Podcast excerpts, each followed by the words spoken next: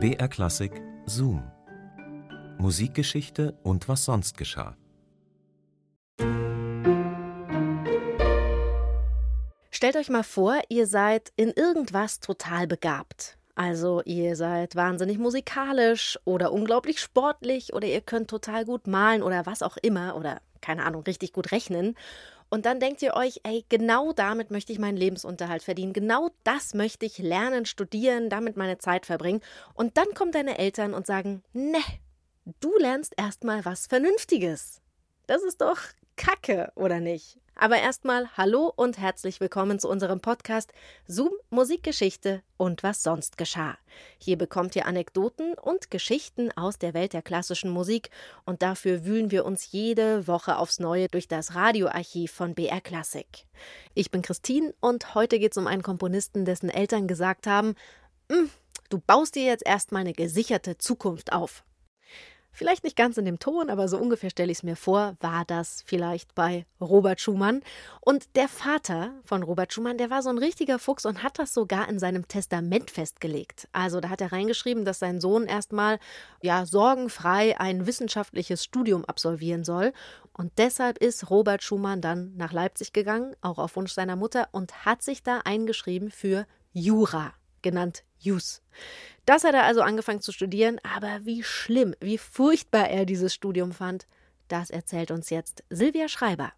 Es spricht Andreas Neumann. Es ist ein Schnitter, der heißt Blieb ich beim Jus, ich erschösse mich aus Langeweile. Aus Langeweile. Das Studium der Paragraphen haut den jungen Herrn Schumann offenbar nicht vom Hocker.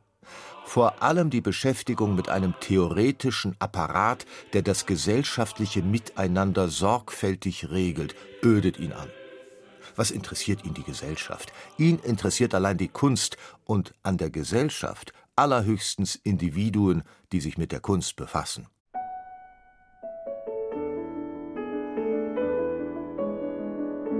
Sich für die Kunst zu entscheiden, damit auch gegen die Mutter aufzulehnen, das wird noch knapp zwei Jahre Zeit brauchen. Denn zu Beginn des Studiums überwiegt bei Schumann das Pflichtgefühl gegenüber der geliebten Mutter. Sie soll sich mal keine Sorgen machen müssen um ihren jüngsten Sohn. Hat die Arme seit dem Tod des Gatten vor zwei Jahren doch schon genug Kummer.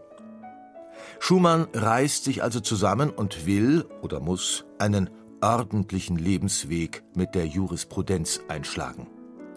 Seine wilden Gedanken, seine sensiblen Beobachtungen, seine philosophischen Aphorismen vertraut er einem erfundenen Freund an, dem Tagebuch mit dem Namen Hottentotiania, gleichsam eine Insel der irrwitzigen Gedankenfreiheit und der Hirngespinste. Hier schreibt Schumann über Gott und die Welt.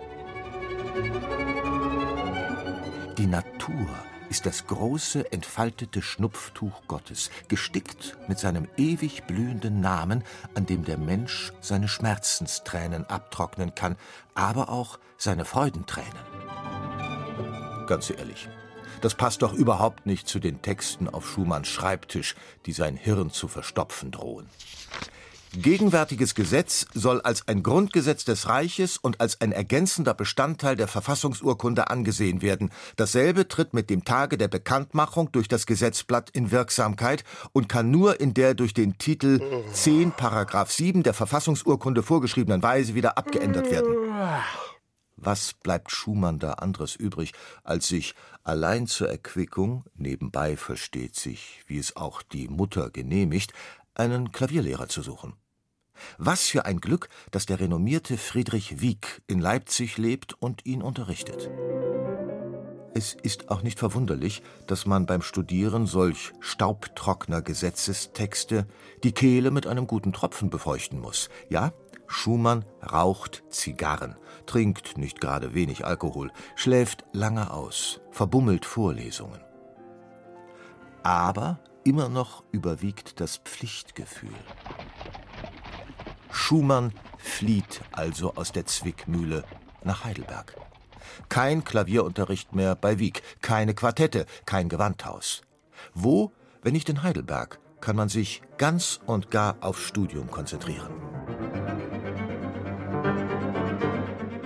Und es hat tatsächlich den Anschein, als habe er nun endlich angebissen.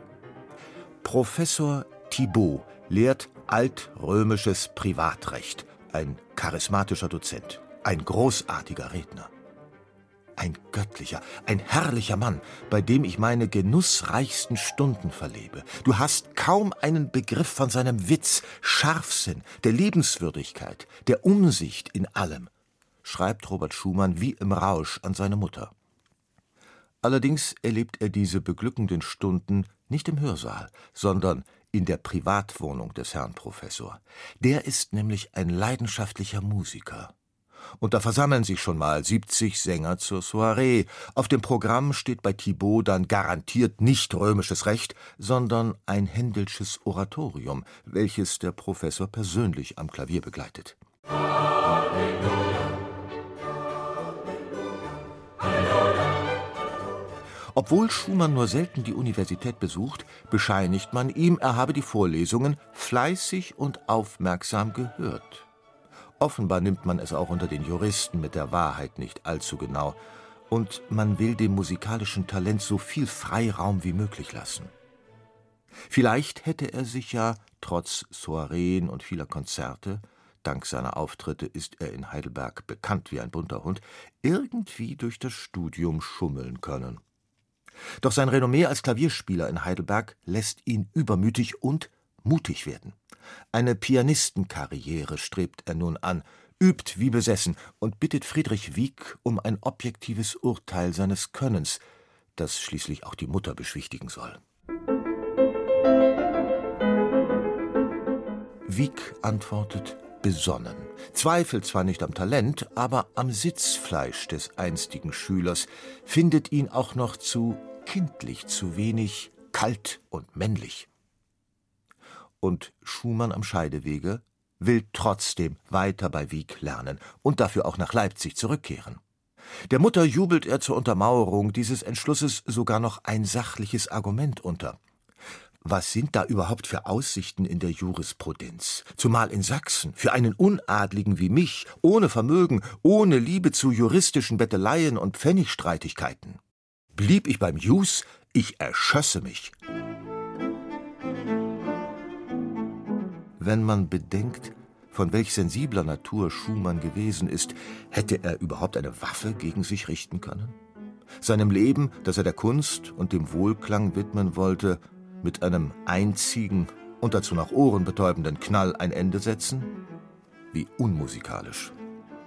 Oder wollte er mit seiner Drohung, ich erschösse mich, nicht eher der Mutter die Pistole auf die Brust setzen? Entweder du gibst mir sofort einen Freifahrtschein für die Kunst, damit ich endlich meiner wahren Bestimmung nachkommen kann, oder, oder ich gehe jämmerlich vor die Runde. Dass er sich 24 Jahre später trotz seines erfüllten Traumes in der Musik versuchte, das Leben zu nehmen, ist eine andere Geschichte. Jedenfalls wählte er da nicht die unmusikalische Pistole. Robert Schumann ging ins Wasser.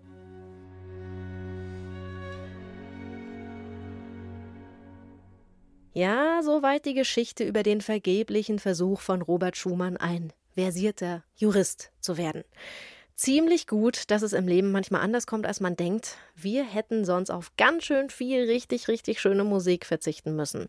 Zoom, Musikgeschichte und was sonst geschah gibt's immer samstags neu in der ARD Audiothek und ihr findet den Podcast natürlich überall da, wo ihr eure Podcasts hört und abonnieren könnt ihr ihn auch. In unserer nächsten Folge geht es dann um eine ja, ganz ähnliche Geschichte wie die von Schumann, nur dass sie sich mehr als 100 Jahre früher abgespielt hat. Georg absolvierte also mit Erfolg das Gymnasium und schrieb sich am 10. Februar 1702 an der Juristischen Fakultät der Universität Halle ein. Und das fünf Jahre nach dem Tod seines Vaters. Doch nun scheint sich das Blatt zu wenden. Georgs wahre Neigungen lassen sich nicht mehr unterdrücken. Und er lebt sie aus, zieht in die Welt und wird zu einer Berühmtheit, die ihresgleichen sucht, aber nicht auf juristischem Gebiet. Denn der Bub, der sich vor seinem Vater fürchtete und heimlich auf dem Dachboden Klavikord spielte, der auf dem Marktplatz in Halle den Stadtpfeifern lauschte und sich in jungen Jahren den Landesherren als Organist und Cembalospieler präsentierte, war niemand anderer als einer der bedeutendsten Barockkomponisten. Einer, der zusammen mit Johann Sebastian Bach oder Georg Philipp Telemann in einem Atemzug genannt wird. Georg Friedrich Händel.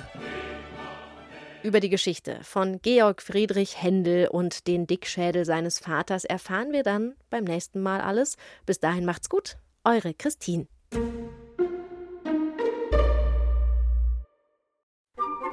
Ich begrüße Sie herzlich zur BR Klassik Hörbiografie über Fanny und Felix Mendelssohn. Udo Wachtfeitel präsentiert berühmte Komponisten. Ferner habe ich mir das Komponieren im Garten angewöhnt. Und heute oder morgen will ich Midsummer Night's Dream zu träumen anfangen. Sie waren das wohl erstaunlichste Geschwisterpaar der Musikgeschichte. Fanny und Felix Mendelssohn. Begabt, behütet und gefördert wuchsen die beiden auf. Doch dann trennten sich ihre Wege. Wohin führten sie? Alles ist neu, fremd und doch so ansprechend, so befreundet. Man fühlt sich so nahe der Geisterwelt, so leicht in die Lüfte gehoben. Berühmte Komponisten, Biografien zum Hören. Fanny und Felix Mendelssohn. Gesprochen von Martina Gedeck, Sabine Tambrea, Udo Wachtfeitel und anderen. Gibt's in der ARD Audiothek.